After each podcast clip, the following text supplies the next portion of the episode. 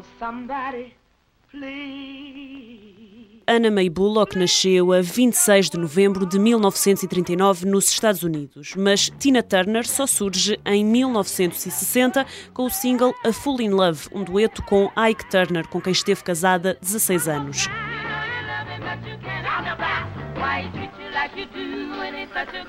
A dupla Ike and Tina Turner tornou-se um sucesso. No início da década de 70, lançam uma versão de Proud Mary da banda Creedence Clearwater Revival e rapidamente se tornou o maior sucesso da dupla.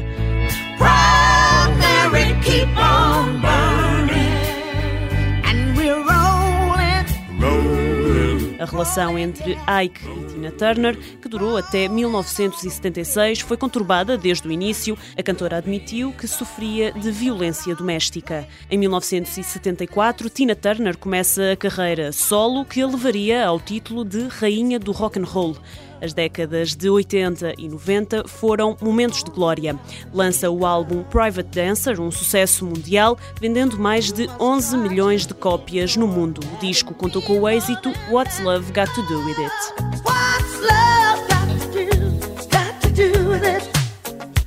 What's love but a second-hand emotion? Em 86 lança o sexto álbum, Break Every Rule. A tour mundial do disco é uma das mais bem-sucedidas de todos os tempos. Por Portugal passou e deixou marca em 1990 com um concerto no estádio de Alvalade e, seis anos depois, no estádio do Restelo.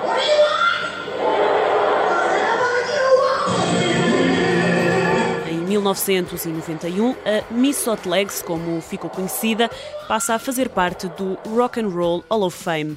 Tina Turner despede-se dos palcos em 2009, depois da tour que assinalou os 50 anos de carreira. Vendeu mais de 100 milhões de discos em todo o mundo e é uma das artistas mais vendidas de todos os tempos. Tina Turner, a rainha do rock and roll, morreu aos 83 anos.